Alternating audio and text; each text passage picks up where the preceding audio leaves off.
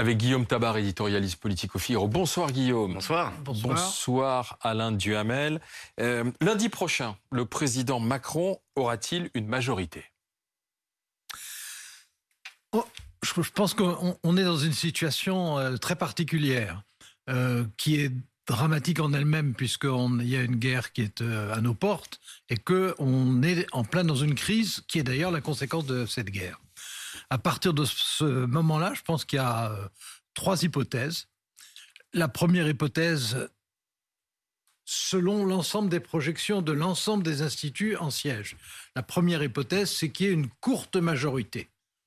Ça serait très difficile à gérer avec une opposition euh, tonitruante. Ça risquerait même d'être convulsif, mais c'est possible, c'est imaginable, à condition qu'il y ait effectivement une majorité absolue. Au-delà de 289 sièges. Même si elle est courte, même si elle est, mettons, de 20 sièges. Deuxième hypothèse, il n'y a qu'une majorité relative, c'est-à-dire qu'il n'y a pas de majorité absolue. Et il manque, comme ça s'était passé en 88, une dizaine de sièges. À ce moment-là, ça devient diabolique. Ça devient diabolique parce que en 88, Michel Rocard avait un poids personnel important et était porteur d'une espérance au moment où il avait pris la tête du gouvernement. Je ne crois pas qu'on puisse transposer ça aujourd'hui. Et par ailleurs, il disposait, et il en a beaucoup, il s'en est servi 28 fois, du, fameux article 49.3. 49.3, exactement. L'ennui, c'est qu'il y a depuis, il y a eu une, une révision de la Constitution en 2008 et qu'on ne peut plus le faire en dehors des budgets qu'une fois dans la législature.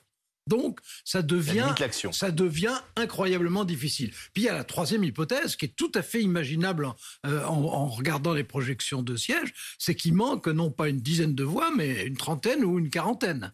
Et à ce moment-là, franchement, euh, c'est tout simplement ingérable.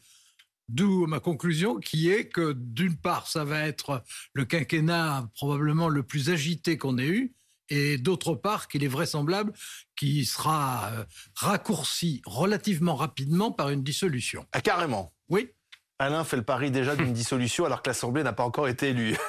Euh, Guillaume. Ah, vous m'avez demandé, hein, je vous réponds. Alors, on a vu, on a vu aussi des mobilisations entre les deux tours de, de mmh. législatives dans un sens ou dans un autre. Euh, quels sont les atouts d'Emmanuel Macron pour essayer d'arracher cette majorité qui, ce soir, lui manque pour le moment? Écoutez, le premier atout, c'est quand même, c'est quand même lui, non seulement qui, est le président en place, qui est l'exécutif en place, mais mmh. qui est quand même sorti potentiellement dominant de ces élections législatives. L'égalité en voix au premier tour ne veut pas dire qu'il y a une incertitude hitchcockienne sur le, match final en termes de sièges. La logique, la logique, si on, projetait juste les résultats du premier tour sur le second tour, serait une majorité et sans doute légère mais réelle pour Emmanuel Macron. Donc pour vous, euh, Mélenchon ne sera jamais à Matignon Mélenchon ne sera pas à Matignon. Mais ça n'est pas ce qui ressort des projections comme le plus probable. Non, mais, mais je pense qu'il faut être très prudent sur les projections parce que les projections ne mesurent pas d'abord l'effet de la campagne et ensuite il y a un effet un peu mécanique. On dit, il y a certains candidats qui soient du RN ou de la Nupes qui sont assez hauts au premier tour. On dira ils sont bien placés.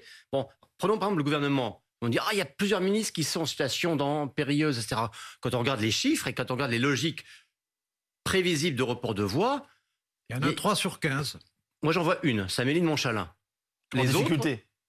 Euh, oui, oui, en grande difficulté. En difficulté, mais je, je, je, ne, je, ne, ferai aucun pari sur elle. Mais je pense pourquoi que parce que parce que cette réserve de voix, elle vient d'où cette réserve de voix pour euh, les macronistes Mais parce que malgré tout, je veux dire que le, ce que représente le mélanchonisme, c'est-à-dire comme une gauche mm. radicale, une gauche clivante, une gauche qui choisit l'outrance et parfois des, des, des, positions inacceptables d'un point de vue républicain, euh, peut aussi susciter un réflexe de rejet. Bon, et je pense qu'Emmanuel Macron, c'est son souhait, c'est de susciter un rejet de Mélenchon, comme il a suscité un rejet de Marine, Le Pen. Mais pour réussir ça, il ne faut pas non plus que lui-même se rajoute des difficultés et tombe dans des pièges qui lui sont tendus, comme le fameux débat sur alors, s'il y a un second tour NUPES-RN, qu'est-ce qu'il faut faire? Qui est plus républicain, qui l'est moins? C'est un débat qui est perdant d'avance et perdu d'avance pour Emmanuel Macron. Et malheureusement pour eux, la, la, Macronie pardon, s'y précipite. Tomber dans le piège. Ah, mais euh, en courant. Bon, je, je suis d'accord sur le fait qu'il y a une hypothèse euh, de majorité, mais de majorité d'après tout ce, dont on dispose aujourd'hui. Je suis d'accord sur le fait qu'il faut regarder ça avec précaution, mais qui serait quand même une majorité courte.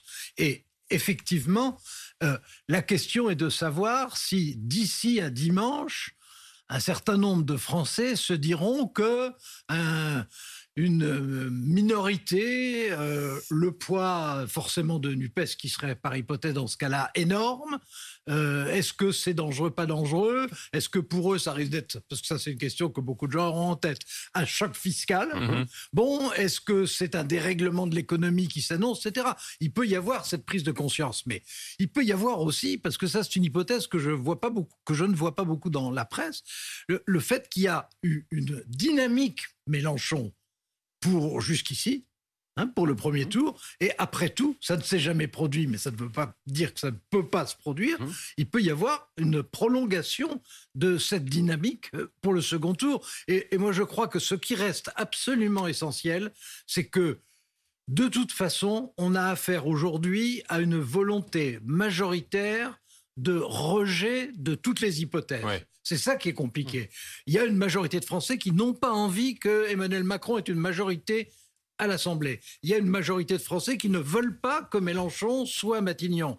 Il y a une majorité de Français qui, en réalité, est contre toutes les hypothèses qui se présentent. Et qui restent à la maison, d'ailleurs. Et dont une bonne partie reste à la maison, absolument. Oui, il y a deux votes contraires. En gros, qu'est-ce qui du vote anti-Macron ou de vote anti-Mélenchon euh, l'emporte. Et les deux cas peuvent susciter. dans les deux cas, je ne parlerai pas de dynamique parce que un vote en contre, pour moi, c'est jamais mm. un signe de dynamique. Mais en tout cas, lequel sera le plus mobilisateur Mais ça suppose, dans les deux cas aussi, de la clarté. Et je pense que la leçon de ce premier tour, c'est qu'Emmanuel Macron paye le choix délibéré, car c'est un choix délibéré qu'il a fait, de procrastiner pendant, pendant un mois et demi, de ne pas faire de choix politiques, de ne pas engager de réformes, euh, de croire que jusqu'en retardant juste le jour de la nomination de sa première ministre, le jour de la nomination du gouvernement, le jour de l'annonce des réformes, le jour de l'annonce de la méthode qui doit annoncer comment on va s'y prendre pour, pour mettre en œuvre des réformes qu'on va annoncer encore plus tard. Tout cela, il a cru que c'était habile. Bah, les Français n'ont pas été dupes. Il est certain qu'il a joué avec le feu et que du coup, il s'est brûlé les doigts. Ça, c'est un fait. Mais qu'est-ce qui peut se produire pendant les six jours qui restent? Un voyage à Kiev?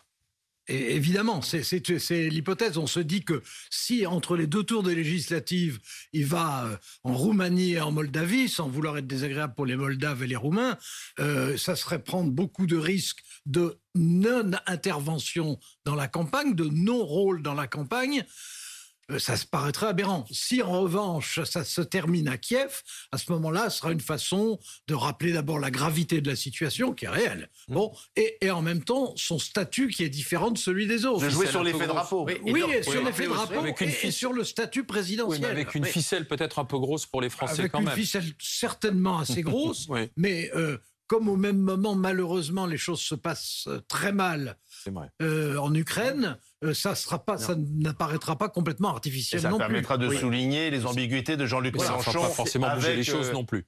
les ambiguïtés de Jean-Luc Mélenchon avec la Russie. D'ailleurs, on a vu dans, les deux interventions d'Elisabeth Borne depuis le soir du scrutin, que ce soit hier soir dans sa déclaration ou aujourd'hui dans, son, dans son déplacement, elle insiste sur l'ambiguïté des positions de la France insoumise à l'égard de, l'Ukraine. C'est un angle de tir là pour cette ah semaine. oui, mais une fois, quand, vous dites que la ficelle est, serait, serait, serait grosse, elle serait pas grosse, elle serait énorme, elle serait visible, mais après, dans un entre-deux-tours, je crois que personne ne pourra chercher à cacher les moindres ficelles. Ni faire dans la subtilité. Ni faire dans la subtilité. On peut faire confiance à Jean-Luc Mélenchon pour ne pas faire dans la subtilité. Bon, on peut faire tout autant confiance à Emmanuel Macron pour sortir les ficelles les plus grosses qu'il puisse trouver d'ici à dimanche. Euh, une dernière question, parce qu'il y a quand même 26 millions de Français qui n'ont pas voté hier. Hein. c'est le premier parti de France, c'est le parti des abstentionnistes. Est-ce qu'il y a quand même des réserves de voix à aller chercher, de part et d'autre d'ailleurs, pour Emmanuel Macron ou pour euh, la NUPES? Bah, pour Emmanuel Macron, il y en a parce que on sait bien que quand il y a une très forte abstention, euh, pour le deuxième tour, souvent il y a une petite mobilisation en faveur de la majorité sortante. Bon, je, répète ce que je disais il y a trois minutes. Euh, il n'empêche qu'on ne peut pas exclure l'idée qu'il y ait aussi une dynamique de mobilisation Mélenchon. Euh, visiblement, il s'est passé quelque chose. c'est le seul qui est progresser de façon significative. Donc, on ne sait pas. Et, enfin, moi, mon intuition, c'est que tout ça se terminera dans un an, dans deux ans, par une dissolution. Merci euh, Guillaume Tabar, merci euh, Alain Duhamel.